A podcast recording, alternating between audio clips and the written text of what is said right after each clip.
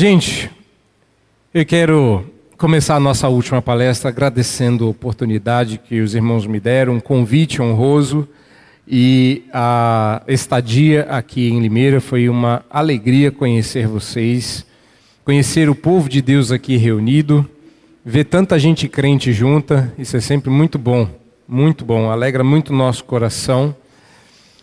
E nesta última palestra nós vamos falar sobre a universidade e meus relacionamentos.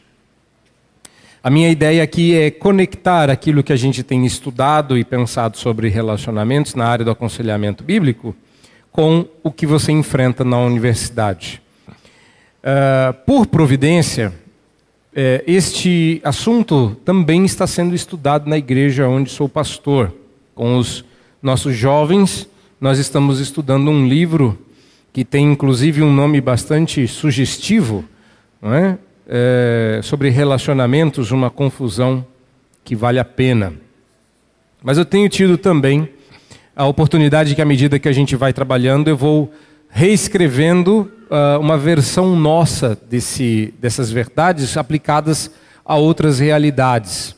Ou seja, eu tenho trabalhado numa vertente conhecida como aconselhamento redentivo e eu trago isso para dentro dessa perspectiva e faço aplicações. No final, o resultado é até outra coisa, mas o que me permite trazer para vocês um pouco de sabor, né, de, um, de um flavor diferente para aquilo que vocês já conhecem. Então você vai encontrar as bases disso, você vai encontrar ecos do que eu estou falando nesse livro mas obviamente não é tudo que eu vou falar aqui que você vai encontrar lá que justifica você prestar bastante atenção. Eu vou começar com uma pergunta que eu espero seja suficientemente inquietante, porque eu poderia começar com um de várias formas, mas essa me parece ser, quando a gente pensa em meus relacionamentos e na universidade, a pergunta que está pressuposta, que ninguém tem coragem de fazer, mas todo mundo está fazendo aí dentro. Que é, por que, que eu tenho tanto medo que as amizades dos meus filhos, na sua época de universidade, os leve à perdição? A gente, eu tenho alertado os irmãos que a gente pensa que muitas vezes nossos filhos estão seguros quando eles já estão perdidos. E eu espero que você uh, veja, se aproxime e ouça o seu filho. Não espere que tudo esteja correndo bem só porque está calmo. Não, não, não baixe a guarda, não, não canse, não dê por ganha essa batalha. Enquanto eles estiverem debaixo da sua orientação, vasculhe, conheça, insista, cultive, plante sementes. Mas no final das contas, todo mundo vai acabar fazendo essa pergunta a si mesmo, porque o nosso medo é que as amizades, como diz as Escrituras, corrompam os bons costumes e meu filho se perca por causa dos relacionamentos que teve. Eu pretendo aqui dar a vocês algumas explicações para isso, mas está aí a pergunta: por que nós tememos tanto que as amizades sejam um instrumento através do qual o meu filho vá se perder? Se essa pergunta ainda não te passou pela cabeça, é porque o seu filho é muito pequeno, ainda não tem amizades, ou você não tem filhos, porque quem tem sabe que até o grupinho mais tímido e inocente pode fazê-lo cometer as coisas mais loucas da sua vida mesmo a criança mais prudente. E eu falo isso não porque sou pastor e pai, mas porque sou, eu, melhor, fui irmão. Meu irmão era adotivo e ele não sabia disso. Eu sabia porque eu era o mais velho, eu vi o dia que ele chegou, me lembro desse dia. Uh, vi a educação que meus pais deram, todos nós fomos criados no Evangelho. E com, eu não tenho dúvidas de que a altura que ele estava naquela idade, entre 12 e 13 anos, ele era o filho mais crente de nós três. Ele tinha o costume de ler a Bíblia quando nós estávamos mais preocupados em brincar. Um gênio. Ele fazia o imposto de renda de todos nós lá em casa desde os 10 anos de idade. Ele era um gênio, botava todos nós no chinelo. Mas ele tinha uns amiguinhos ruins. E as amizades fizeram com que ele se atrevesse a andar de bicicleta por um bairro, por um bairro muito movimentado em São Paulo. E num daqueles arroubos de demonstração de tolice e não de coragem, eles resolveram cruzar uma das ruas de bicicleta, mas a dele foi pega por um carro. Ele sofreu traumatismo craniano, quebraduras em várias partes do corpo e ficou uma semana em coma, ao cabo da qual Deus o chamou para si. Uh, hoje eu falo isso com dor no coração, consigo conter as lágrimas mas é só porque se passaram algumas décadas. E eu conto essa história para vocês porque o melhor de nós foi levado porque as amizades o corromperam. Eu sempre digo isso. Eu, eu, eu e minha irmã, uh, que somos os que sobraram, uh, não somos, não, nunca fomos a melhor amostragem de nós três. Ele era. E ainda assim as amizades o levaram. Por que, que a gente tem tanto medo? e é uma explicação teológica com base segura, é que você esquece, você perde de vistas, você não leva em consideração uma máxima que você precisa decorar. Eu só não vou dizer para você tatuar, porque temos problemas com isso. De resto, você pode decorar, memorizar, fazer o que você quiser, imprimir na sua casa, botar num quadro, mas saiba de cor. Você sabe o que, que significa a expressão decor? Ah, era a abreviação de decorar. Não, sabemos que o verbo decorar vem de decor. Eu quero saber se vocês sabem qual o significado disso. A palavra decor significa do coração, de coração, do fundo do seu coração. Memorizar não é saber algo de cor. De cor é quando, mesmo quando você não lembra, você sabe, porque está no coração. Deixa eu explicar por que, isso que você vai ouvir aqui tinha que estar no seu coração. Acho que todo mundo que conhece um pouco sobre apologética cristã e aconselhamento já ouviu falar de um nome chamado Cornelius Van Til. Van Til, como carinhosamente nós chamamos, foi um apologeta, o pai da apologética cristã, um gênio sem sombra de dúvida, um homem muito crente. Muito crente mesmo. Apesar de todas as suas dificuldades, até de trato, ele era um homem crente. Agora deixa eu contar para vocês o que aconteceu, porque essa é uma história de bastidor que você nunca teria acesso. Eu estudei na África do Sul com um professor que é, era, tinha, sido ficado, tinha ficado famoso. Ele até me mostrou o, o recorte de jornal da universidade que celebrou o fato dele ter se encontrado pessoalmente com Vantil, professor da universidade tal, se encontra pessoalmente com um grande apologeta e uma foto deles dois, Vantil deitado na cama e ele tirando a foto. O afrikaans, que é a língua dos brancos na África do Sul, ela lembra muito o holandês antigo, a língua materna, a língua mãe, a primeira língua de Cornelius Vantil antes dele chegar nos Estados Unidos. O que eu vou reproduzir aqui, minhas filhas vão rir, porque elas sabem pronunciar corretamente, eu não. Eu, eu, eu, eu, eu entendo a minha culpa nisso. Africano e qualquer língua germânica é uma dificuldade para a minha língua física. Mas uh, o meu professor tentou impressionar o Vantil saudando ele em africans barra holandês. E quando ele entrou no quarto, ele o saudou dizendo: Como vai? Dizendo: O Handet. E o Vantil uh, automaticamente respondeu: A única segurança na vida ou na morte é que eu dependo de Cristo Jesus, meu Senhor. Em holandês. Você sabe o que ele estava dizendo?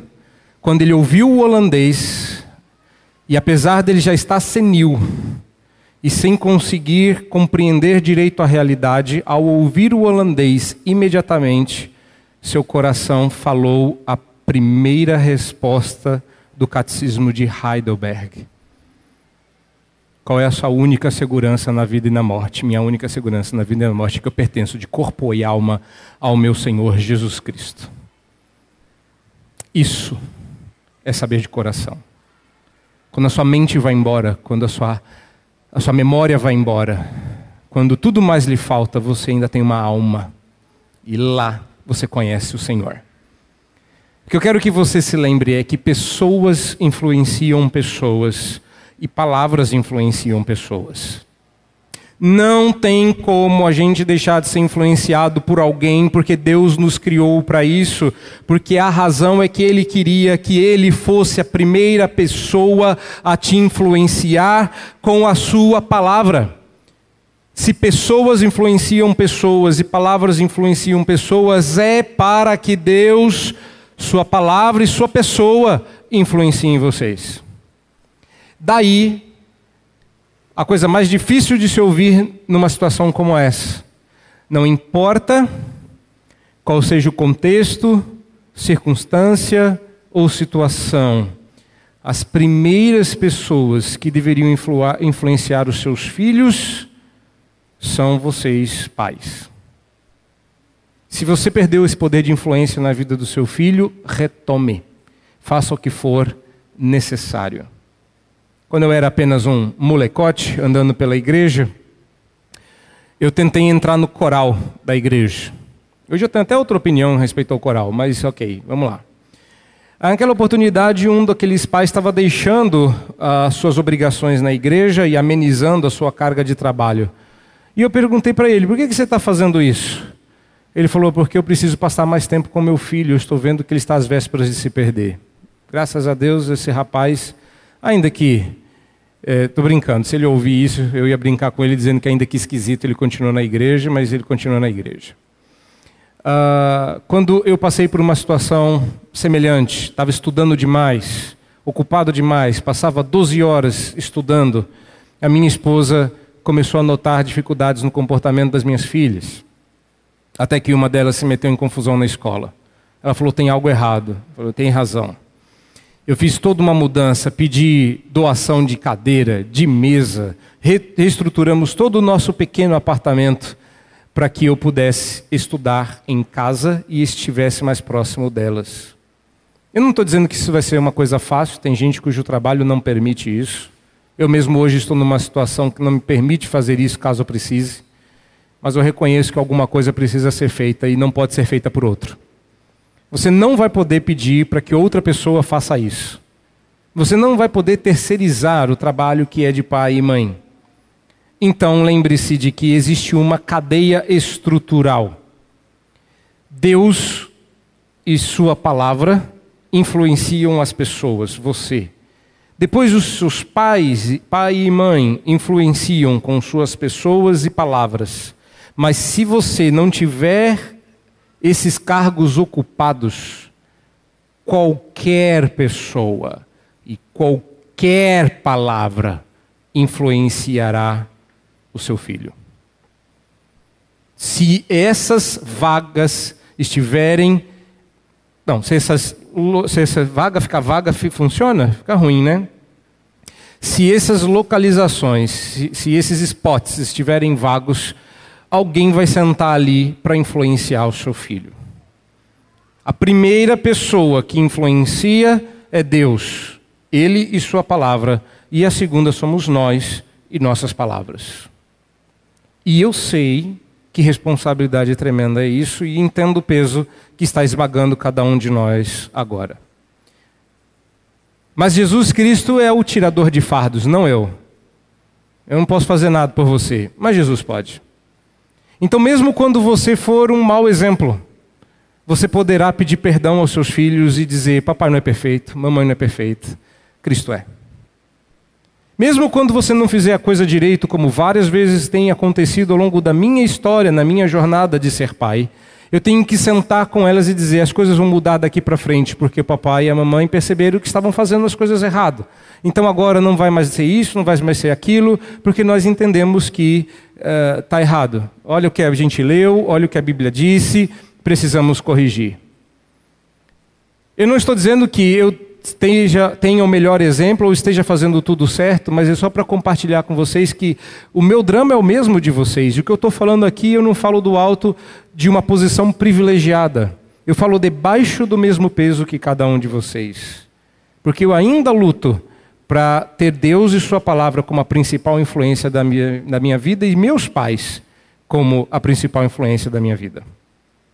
Depois disso, é claro, se agregaram ao longo da minha jornada de fé outros pais, meus mestres, os pastores que me inspiram, aqueles que eu adquiri eh, ao longo da minha jornada acadêmica, que se tornaram colegas, amigos, mentores. Mas é justamente aí que você entra, ajudando eles a escolher esses mentores.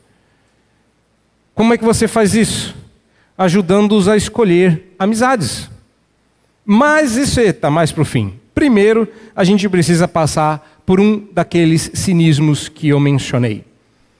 Vocês não estavam aqui, a maioria de vocês. Ontem eu mencionei que a gente assume alguns cinismos da nossa época que nos impedem não externamente, mas dentro de nossos corações, nos impedem de fazer aquilo que precisa ser feito com os nossos filhos, porque admitimos que certas mentiras sejam verdades absolutas. Um desses cinismos é que a juventude é uma época de rebeldia e dependência e amor à liberdade. A gente assume isso, é normal da época. Está entrando naquela fase, não é isso? E com todo o cinismo e, e, e, tolice, a gente diz: ah, agora eu não tenho mais meu filho, ele vai ser tragado por um aborrecente e vai permanecer assim até ser jogado fora, largado, alforriado numa juventude tardia. Que terror! É sério que você olha para o seu filho com, esse, com essa esperança doce e alegre? Que você vai entregar ele à boca do, dos leões na esperança de que eles eventualmente cuspam o que sobrar dos seus filhos lá, já todos estrupiados, machucados, feridos, para tratar o que der. Não. Acho que a coisa mais emocionante que eu ouvi na vida foi assim que a gente chegou da África do Sul, pouco, poucos meses que estávamos uh, de volta ao Brasil. Minha filha hoje tem 16, então ela estava aqui. A gente chegou, ela tinha entre 13 e 14.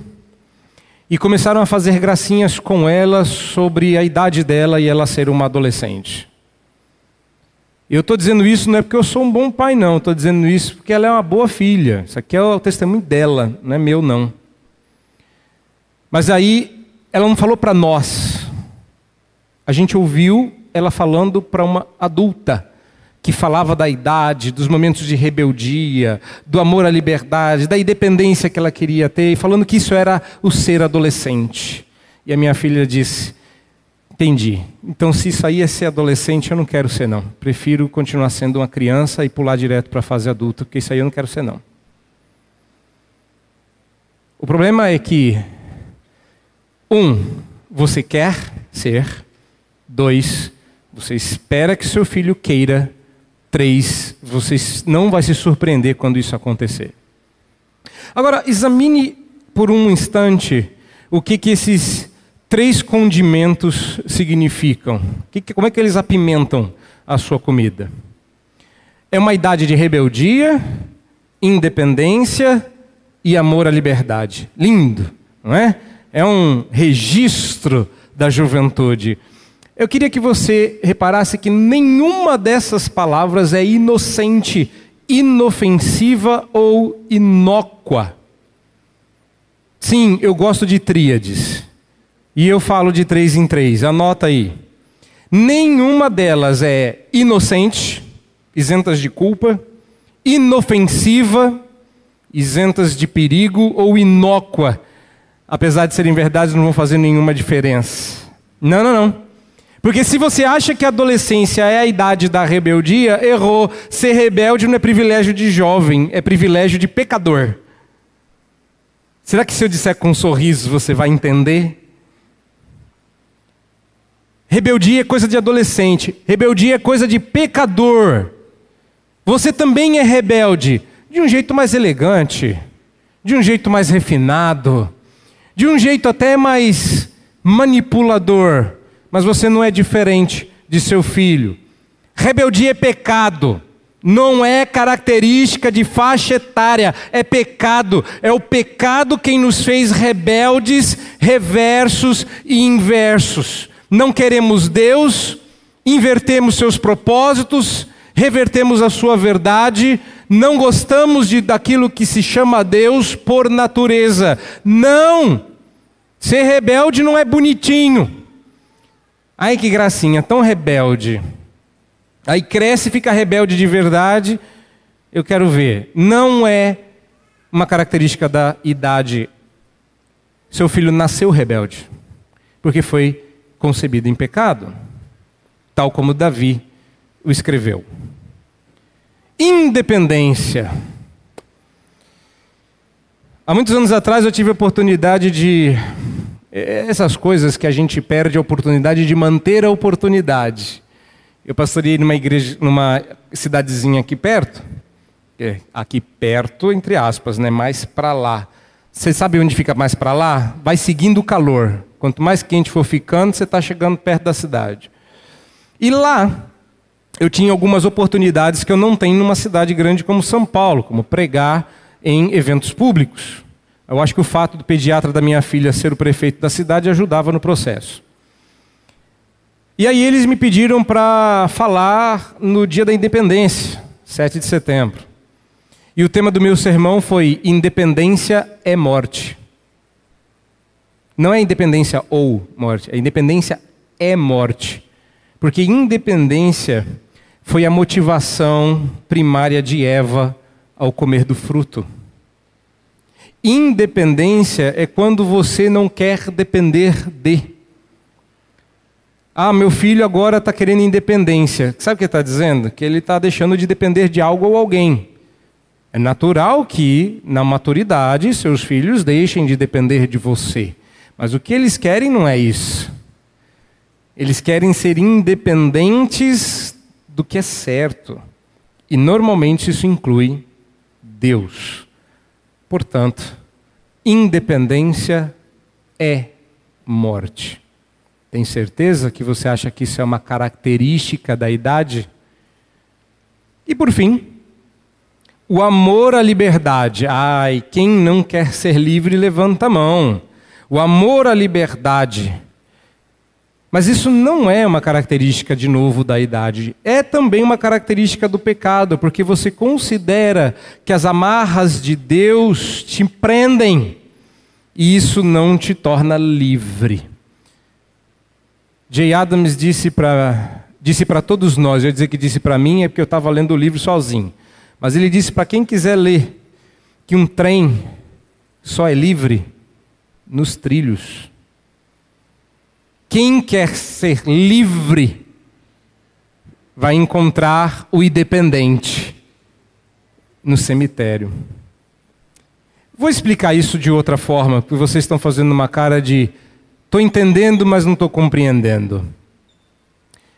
Vocês todos são adultos, mas esse exemplo que eu estou falando para os pré-universitários, esse exemplo vai ajudar vocês todos a entender. No Cartoon Network, aquele canal que passa desenho, que ninguém mais assiste. Ok, tinha uma época que eles faziam um programa chamado Cartoons que não deram certo. Eu adorava o episódio do peixe. Era a história de um peixe dançarino que tinha o sonho de sair do aquário e dançar mundo afora. E infelizmente esse episódio, só, esse, essa série só teve um episódio, porque ele saiu do aquário, começou a dançar, faltou ar e ele morreu. E no episódio seguinte ele já estava fedendo e tiveram que jogar o peixe fora. Eu não estou entendendo o riso. O que é amor à liberdade? É quando nós, peixes, queremos sair da glória de Deus para dançar para nossa própria glória. É quando o ser humano diz: As tuas amarras, Senhor, me prendem, eu quero me ver livre de Deus. Eu não quero obedecer a sua lei, eu não quero viver para o seu propósito, eu quero viver livre. E a gente pula para fora do aquário e o que a gente encontra é a morte. E é por isso que o pecado conduz à morte.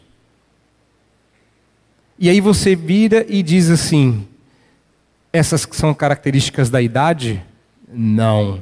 Essas são características do pecado. Não compre o cinismo do mundo. Não, não aceite isso como se fosse natural. Dado o aviso, a gente retorna à questão, então, do porquê as amizades são tão perigosas. Você já está colocando neste mundo uma pessoa que tem problemas com rebeldia e dependência e liberdade. Ela já luta com o seu pecado. Então, vem as amizades. Aí você fala, tá, tá bom, vou isolar os meus filhos de amizades. Não dá, porque nós fomos feitos para comunhão. Não dá para isso, porque estruturalmente Deus nos fez para a comunhão. Somos a imagem e semelhança do Criador. Deus não é um Deus solitário e sozinho. Existe comunhão doce e perfeita intratrinitariamente.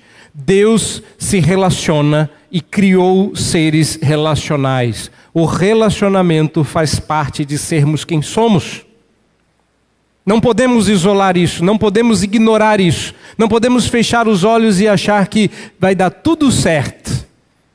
E quem sabe se a gente der a mão e cantar isso bem alto, funciona. Vai dar. Não, não vai.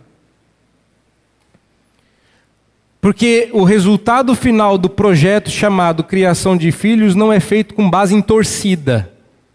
Mesmo quando você torce os dedos. Deus não quer torcer nada. Deus até proíbe você torcer a câmara que fumega. Deus trabalha com caminhos planos. O problema é que, apesar de sermos feitos para a comunhão, nós temos um defeito de fábrica. Qual é o defeito de fábrica? Nós não mais sabemos para que servem os relacionamentos. Nós usamos os relacionamentos para fins próprios. Afinal de contas, quem é que não casou pensando mais em si do que no outro. Você não casou dizendo assim: preciso muito abençoar sua vida com a minha presença. Você não pode viver sem mim. Eu treinei a vida inteira para ser a pessoa ideal. Aliás, seria uma excelente cantada, não é? Descobrir a pessoa perfeita para você. Eu. Eu nem entendo como é que você está vivendo sem mim tanto tempo não vai funcionar, obviamente. Quando você se casa, você se casa em primeiro lugar pensando em si. Como você pode ser feliz com aquela pessoa, como você pode se satisfazer naquela pessoa, como seria bom desfilar com aquela pessoa. E é bom que seja assim, porque Deus nos cega com o amor para que você faça promessas que você não tem condições de cumprir, para depois Ele dar o Espírito dele para que você cumpra as promessas que fez. Então é bom que você se apaixone e queira a pessoa para si, mas você não pode achar que seu amor sustenta um relacionamento. Não, seu amor é fraco, frágil e mutante. Não é todo dia que ele está desse jeito. Aí você esquece as funções do relacionamento. Ah, eu sei para que Deus criou relacionamentos. Para minha própria glória. Para me fazer feliz. Para que eu encontre a Quase um spoiler aqui. O que, que você está procurando no relacionamento? E talvez esse seja o grande problema. Por que, que o jovem se perde na universidade? Porque ele está em busca de algo. Então a pergunta é: como é que eu faço para me relacionar com quem quer que seja, sem que eu coloque essa pessoa de meu relacionamento num lugar errado no meu coração, num altar errado do meu coração. Porque o que eu estou defendendo aqui é que de todos os perigos que eu listei, o que eu não falei é o principal, que é o encontrar identidade nos seus relacionamentos. Eu não sei quem eu sou se eu não estiver em um relacionamento. E talvez essa seja a pior coisa que você faça criando seus filhos para isso. Eles não sabem quem são, a menos que estejam em um relacionamento. Você não cria o seu filho para viver como crente, espelhar e expressar a glória de Deus. Você busca ele, você treina ele para sair em busca. Busque uma esposa, busque um marido, busque isso, busque aquilo. E o seu filho é um Google de relacionamentos, está sempre fazendo buscas, porque ele não sabe quem é. Eu não sei, eu, eu nunca vou ser essa pessoa de Deus se eu não tiver um relacionamento. Está errado. Está errado. E olha que eu, não me entenda mal, eu estou sendo atrevido aqui, porque a impressão, se você fizer o recorte errado, de que ele está falando que não é para criar o meu filho para ser um bom marido. Meu querido, você só vai criar o seu filho para ser um bom marido se ele souber quem é. Porque se ele buscar a identidade dele na esposa, ele vai mudar quem ele é por causa dela, porque ela não merece. Ninguém merece. Não é todo dia que eu mereço o amor que eu tenho da minha esposa. Aliás, tem dias que eu mereço que ela não me dá. Castigo, ira. Então não é todo dia. Eu não posso fazer com que a minha identidade dependa de outro ser humano, porque eu não sou a imagem dela, eu sou a imagem de Deus. Ele é a referência dos meus relacionamentos. Eu tenho que me relacionar com ela e com as minhas filhas como Deus se relaciona entre si. Porque se eu procurar identidade aqui embaixo, eu vou me perder. Ou será que você nunca conheceu esse tipo de pessoa que depende do grupo, ela está de um jeito? Começa a andar com um grupo mais lúgubre, com um grupo mais gótico, de repente aparece com os olhos, parece o Batman, todo preto roupa preta, impressão que dá e vai combater o crime. Aí muda de pessoas. Aí anda com um grupo mais alegre.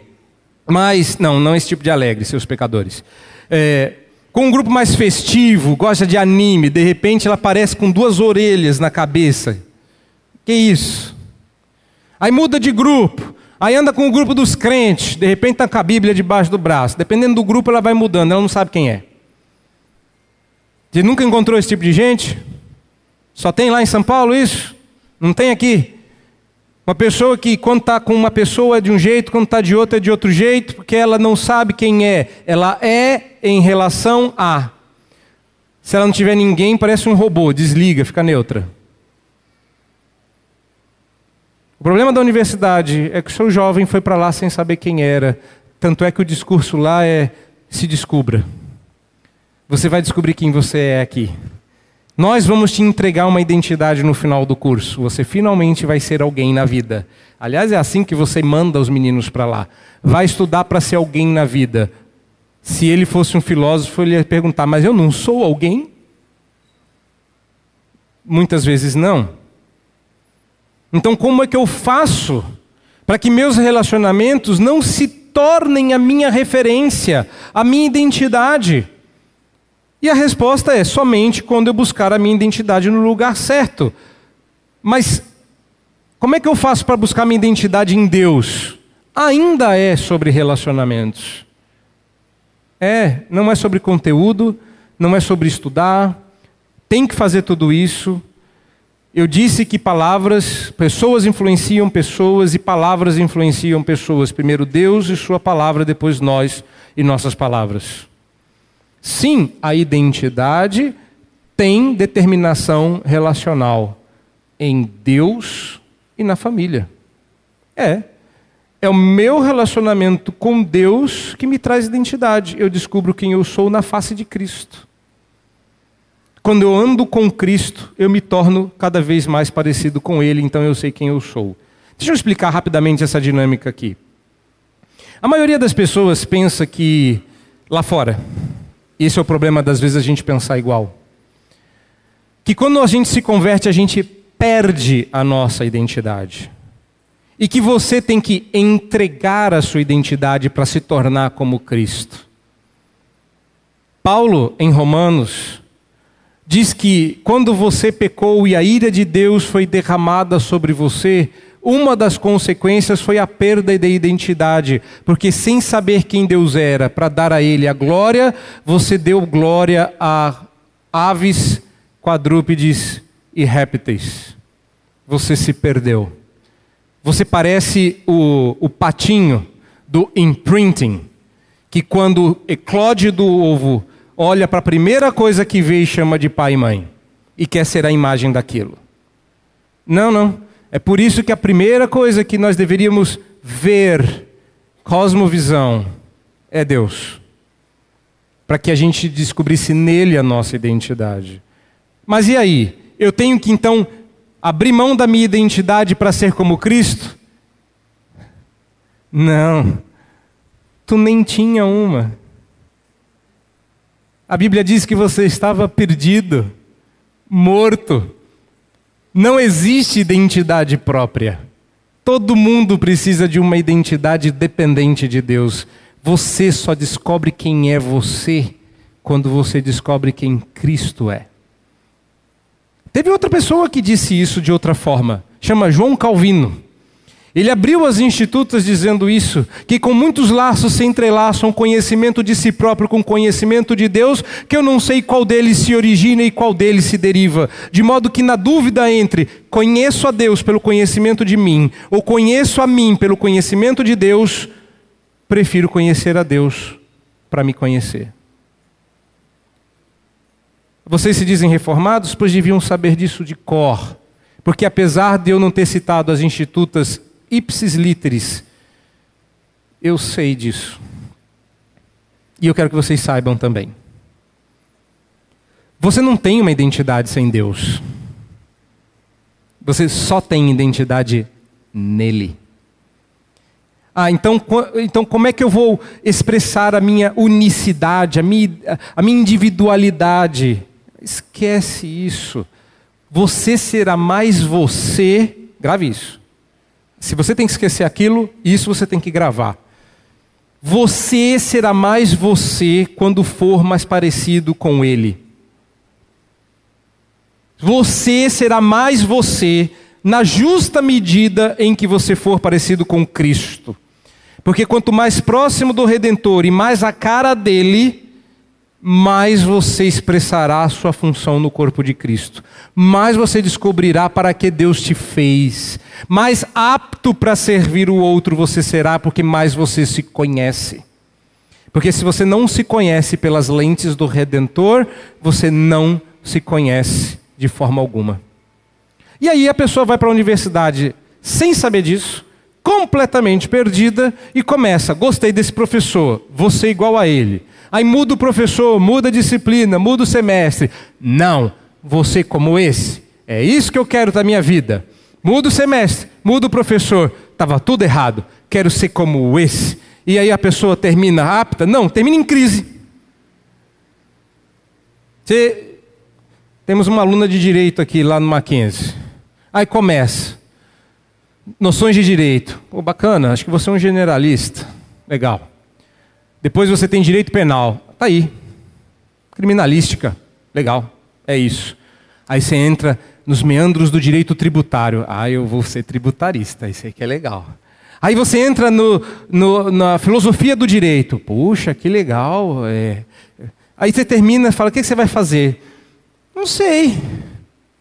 Onde está pagando mais? Entendeu? Porque ela não tem nada para expressar. Identidade, é, anota essa outra: identidade é uma atividade de expressão. A identidade é uma atividade de expressão. Da onde que eu tirei isso? Eu vou pegar aqui o livro, chama Bíblia.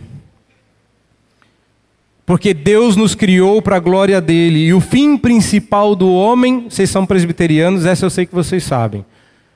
Porque todo presbiteriano só sabe uma resposta, a primeira pergunta do catecismo. É pré-requisito. Qual é o fim principal do homem? Eu errei, vocês não sabem. Qual é o fim principal do homem? Glorificar a Deus e gozá-lo para sempre. Isso é expressão, não é necessidade. Você não precisa. Deus criou você para que a glória dele fosse manifesta. E a glória dele só se manifesta em você quando você a expressa sendo a cara dele. É por isso que ele diz que tem dois pais na Bíblia: o pai das luzes, que em Cristo você se torna parecido com, ou o pai da mentira, que dá para perceber se você é a cara dele ou não, se você abrir a boca. De quem você é filho? Se você conhecer meu pai, você vai ver que eu sou a cara do meu pai. E tem gente aqui que conhece meu pai e fala, é, parece mesmo. Tanto é que eu já olho para ele e falo, é, eu vou ficar assim. Tem seu lado bom, que a gente já sabe, e tem seu lado ruim, que a gente já sabe. Não tem de vez em quando uma criança correndo aqui e fala assim: de quem que é essa cara? Já achei. É a cara dela. Nós temos também na nossa congregação lá uma criança que não é parecida com a mãe. A gente acha que é um clone. É igual. É igual. Não tem isso? Exatamente. Você sabe quando que você vai descobrir quem você é? Quando você descobrir quem é seu pai. Porque você vai olhar para a cara dele, vai olhar para a sua e vai falar: sei quem sou. E que, em que espelho você vê isso? Tiago chama de o espelho da palavra de Deus. Então, como é que eu faço para saber se eu estou indo no caminho certo? Como é que eu faço para saber se eu estou colocando os meus relacionamentos no lugar certo? Se eu não estou invertendo as coisas e colocando pessoas no lugar onde só Deus deveria estar? Será que eu não estou invertendo ou subvertendo o meu jovem? E aí eu te dou algumas dicas práticas para você sair sabendo.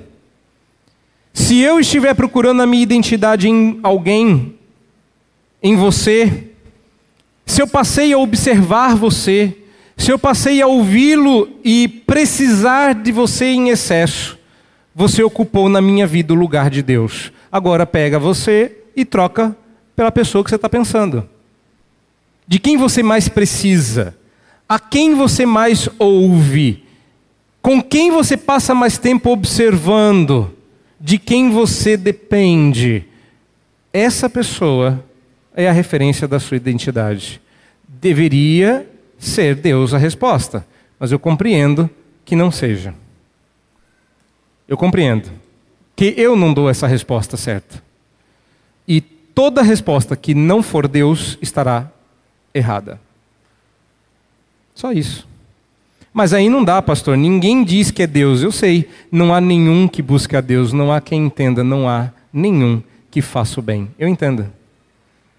Pode falar, pode responder, pode dizer o que você quiser. Está tudo na Bíblia. Não tem problema. O problema é você achar que está certo. Aí nós temos um problema. Como eu digo para algumas pessoas, é, você pode achar o que você quiser, só não pode pedir que eu concorde.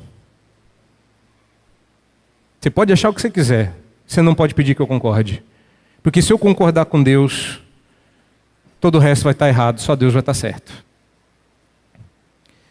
Pelo fato de eu estar observando muito de perto alguém e estar muito intensamente interessada de alguém, ciente de suas fraquezas e seus fracassos, eu estou sendo diretamente influenciado por essa pessoa.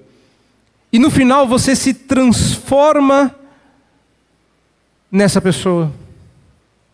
É curioso como você começa a pegar os trejeitos. Eu, eu, isso é tranquilo, meus irmãos. Se você souber quem são os meus mestres, você vai saber de onde eu tiro os meus trejeitos para pregar, para falar, para fazer slide, para raciocinar. Você vai falar, ah, tá aí. Ó, esse aqui é o momento fulano. Olha lá, agora é o momento ciclano. Ele mudou. Ó, agora ele está imitando o outro lá. Esse aí eu não conheço, é porque esse aí é meu pai. O restante vocês conhecem.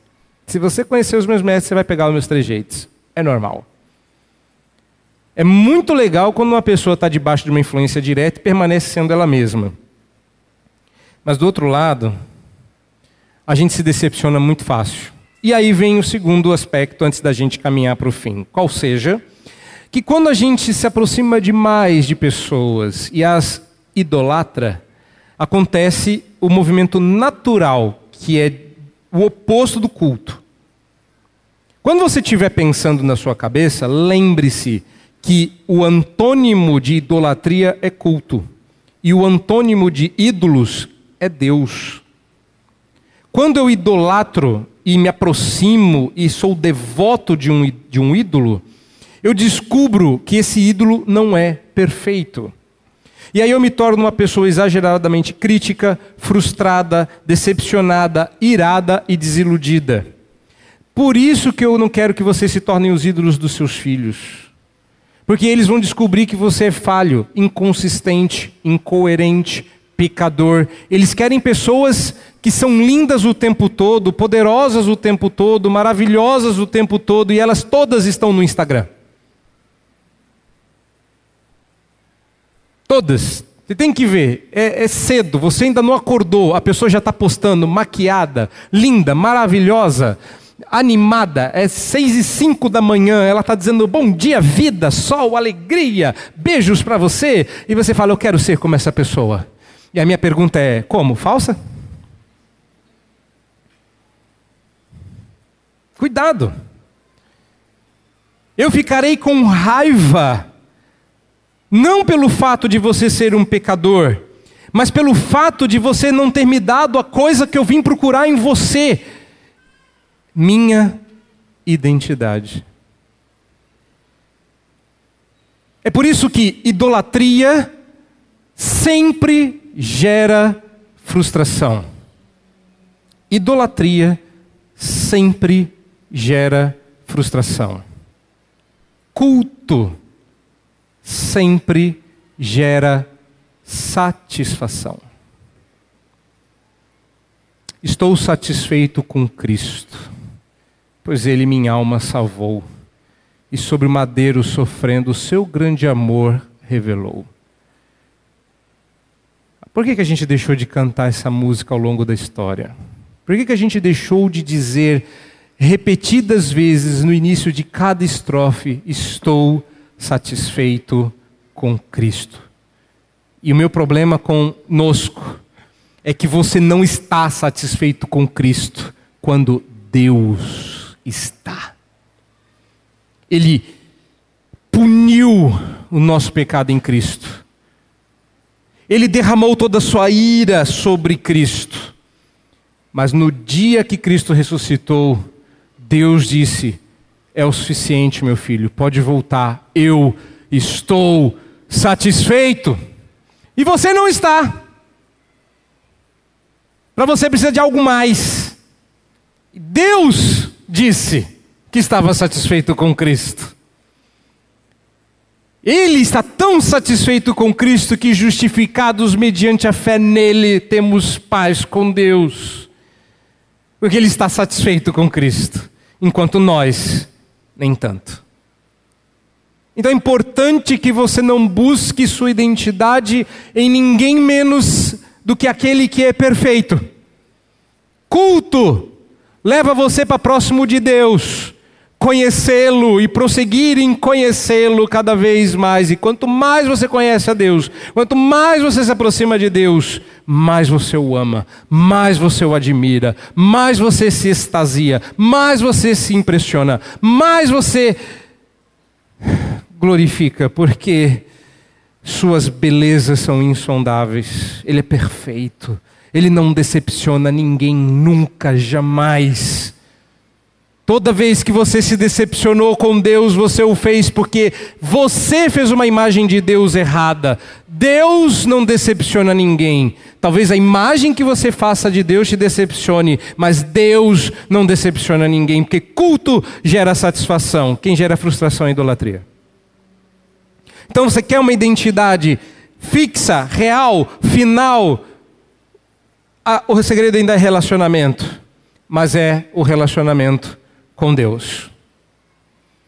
E aí eu encerro perguntando para vocês uma pergunta capciosa. Qual é o fim principal dos relacionamentos? a gente gosta de pular direto para a resposta, porque agora essa altura você já sabe a resposta óbvia e automática, né? A glória de Deus. Claro, tá certo. Que outra, que outra resposta possível presbiterianos reformados, crentes e fiéis que leem a Bíblia diriam, não é? Mas deixa eu vasculhar rapidinho, com cuidado, essa questão. Porque normalmente a gente não sabe o que isso significa na prática. Não é? O fim principal dos relacionamentos é a glória de Deus. Eu ouvi um amém? Não, não ouvi. Vocês estão meio devagar, hein? Quem acredita que o fim principal dos relacionamentos é a glória de Deus? Tem os quatro crentes aí, eu ouvi. Vocês não acreditam que o relacionamento tenha por finalidade, Deus criou os relacionamentos para a glória dele? É isso mesmo? Vocês concordam com isso? Sim? Estão com medo, né? Porque se disser que sim, tem que viver os relacionamentos para a glória de Deus. Então você está meio na... Não sei. Você não pode falar mais um pouquinho para decidir? Não é isso. Está é, tá certa a resposta, mas a pergunta é: com o que a glória de Deus se parece num relacionamento? Eu não estou fazendo essa pergunta. Você está cert... A pergunta que eu fiz é se é. Se é, está ótimo. Por que, que Deus criou os relacionamentos para a glória dele? Para que a gente pudesse expressar isso num formato, ainda que na prática a gente tinha dificuldade de enxergar isso. Nós cremos que o fim principal do relacionamento na prática seja a nossa felicidade e o nosso deleite neles. Fala sério. Para que serve um relacionamento? O que você ouve nas suas redes sociais? Se afaste de pessoas que te fazem mal. Aí você vai lá e. Bonito isso, verdade, né? Vou, vou compartilhar a palavra. Se, é, não se junte a pessoas que façam isso, façam aquilo. Ou seja, o fim principal de um relacionamento é a sua glória e seu deleite neles. Pense, se não foi disso que nós falamos no decorrer dessa palestra. O fim principal do relacionamento, se for a glória de Deus e o deleite dele em nós e nós nele, então nós temos que viver o nosso relacionamento de maneira redentiva. Ou seja, nós precisamos levar os efeitos da cruz de Cristo para o relacionamento. E talvez essa seja a razão pela qual Paulo, quando vai falar do amor na prática, coloque a gente em diferentes lugares. O marido seja para a esposa como Cristo é para a igreja. A esposa seja para o marido como a igreja é para Cristo. Os pais para os seus filhos, como Deus é para nós. E os filhos para os pais, como nós para Deus. Ou seja, nossos relacionamentos espelham o relacionamento que nós temos com Deus. E quando a gente perde isso de vistas, eu não consigo pensar nos outros como potenciais irmãos. O que é um ímpio? Ímpio é o irmão que eu ainda não ganhei para Cristo. E o que é o crente rebelde? É o irmão que precisa da minha ajuda em confrontação. O que é um pecador? Alguém a quem eu tenho que estender a mão para tirar do tremedal de lama. O que é o réprobo? Alguém que eu tenho que botar para longe para que fique claro que um dia o inferno vai vir à existência e essa pessoa vai para lá. O que, percebe que tudo no nosso relacionamento tenho que buscar referência em Deus. E quando eu não faço isso, eu me perco nos corredores dos muitos relacionamentos que eu tenho com amigos, com professores, com a instituição, com a família, com a igreja. Eu não sei quem sou, eu não sei para onde estou indo, eu não sei para que, eu estou aqui. Mas em Deus essas coisas têm todas as respostas. Relacionamentos redentivos são relacionamentos onde dá para ver o Redentor em cada esquina. É igual quando você está apaixonado que você não pode olhar para o lado que você vê o rosto da pessoa de relance. Vocês não lembram disso, né? Mas era assim, não era? Você olhava assim, você, ah, tá ali. Não, ah, não tá. Será que já chegou? Quando você tem um relacionamento redentivo é assim, não interessa para onde você olha, você está sempre vendo o rosto de Cristo e mostrando o rosto de Cristo para as pessoas. E aí os relacionamentos mudam. A gente tem medo, por fim, para a gente encerrar, de que nossos filhos se percam porque a gente não sabe para que relacionamentos servem. Ensina.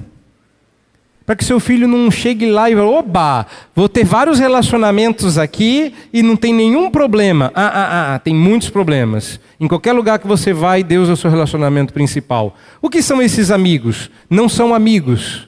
Não são amigos, são coleguinhas, são pessoas do seu relacionamento. Amigo é um lugar que você é uma pessoa que você põe dentro do coração.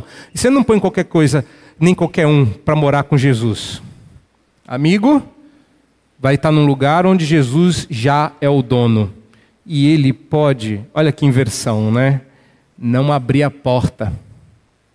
Não é Jesus que está na porta batendo e pedindo pelo amor de Deus para entrar no seu coração. Quem está fazendo isso é o candidato amigo. Jesus está lá dentro dizendo: esse entra, esse não entra. E isso inverte o nosso paradigma, ou desinverte o nosso paradigma, coloca a gente de volta no eixo e a glória de Deus começa a se manifestar.